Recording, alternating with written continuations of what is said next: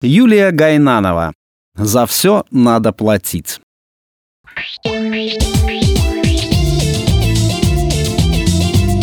Я открыл глаза, улыбнулся и пошел умываться. Отражение в зеркале подмигнуло. «Хм, тебе предстоит прожить один из лучших дней в жизни. Я знаю!» Игриво ответил я сам себе. Еще бы, ведь сегодня я отправляюсь в научную экспедицию, о которой так долго мечтал. Закинув вещи в багажник своего внедорожника, решил зайти в магазин. Выезжать пока что рано. Прибыть на место встречи первым и маяться в ожидании коллег... Нет, лучше магазин. А вдруг я что-то забыл докупить? Побродил между полок, взял бутылку минеральной воды. Было жарко. Около кассы стояла пожилая женщина, которая все выкладывала и выкладывала из казавшейся бездонной тележки свои будущее приобретения. В ожидании я стал рассматривать обложки журналов. Взгляд зацепила фотография красивой женщины. Я взял ее и стал изучать более внимательно – будто из ниоткуда, рядом с глянцевыми роскошными волосами, появилась пухлая женская рука в родинках и пигментных пятнах. Я отметил про себя, что ногти пора бы подстричь. Проследил взглядом до сдобного плеча и уперся в лицо. Оно мне улыбалось. Это была женщина с бездонной тележкой.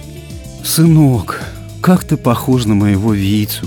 Начала она тихим, будто убаюкивающим голосом. «И глазки-то у тебя такие же, голубые. И ростом Витя был ровно с тебя, то есть выше матери на целую голову». Последовал мягкий толчок в плечо. Я смотрел на эту чудную бабусю и не знал, как реагировать. Тот факт, что я похож на ее сына, конечно, занимателен, но все же мне становилось неловко. Впрочем, она не оставила мне много времени на размышления и продолжила.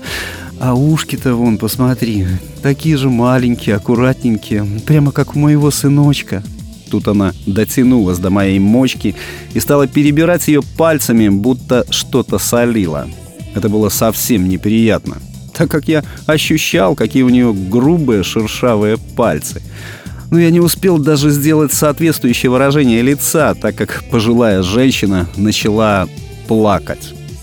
«Жаль, умер Витька несколько лет назад, а я так по нему скучаю». Она плакала очень тихо, спокойно, будто не плакала вовсе, а слезы сами по себе катились по щекам.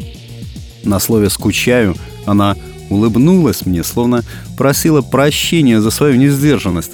Мне стало ее жалко.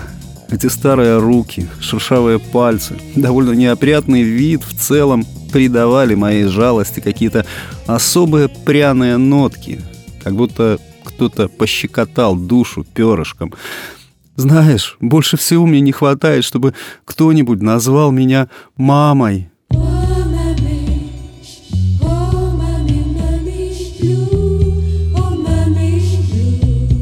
Этому моменту мои брови уже сложились домиком, лицо выражало глубокое понимание этой непростой жизненной ситуации, или, по крайней мере, мне так казалось. Я не нашел ничего лучше, как сочувственно кивнуть, поджав губы. «Несложно тебе будет, когда я отойду от кассы, крикнуть мне вслед «Пока, мама!» «Нет, мне, конечно, не сложно. Я уже преисполнился к этой убогой женщине теплом и умилением.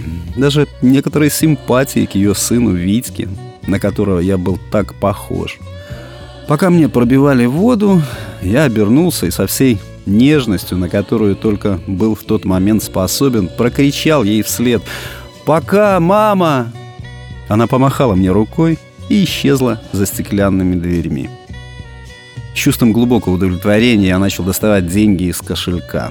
Делать добрые дела всегда приятно. Помню, еще в школе выдвинул теорию, что любой вид бескорыстной помощи на самом деле проявление эгоизма, потому что тому, кто делает что-то хорошее безвозмездно, самому на душе приятно, согласитесь. Получается, что ты сам себе делаешь хорошо, а это уже никакое не бескорыстие. Просто есть люди, которым от доброго поступка хорошо на душе не делается. Они их и не совершают. А те, кто якобы без всякой причины помогают людям, удовлетворяют прежде всего себя.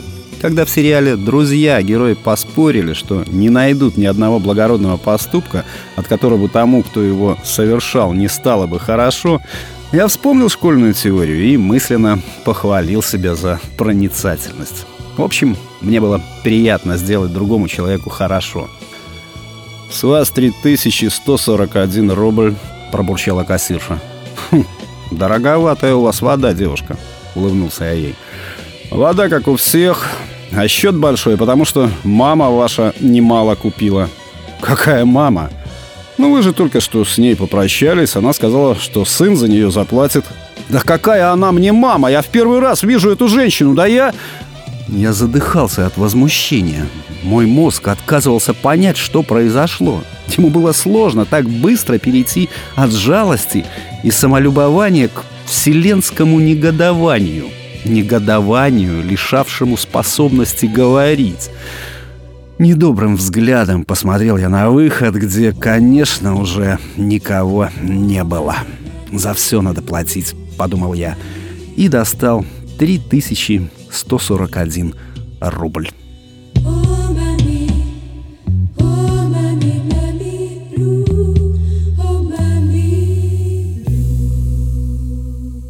Текст читал Сергей Краснобород.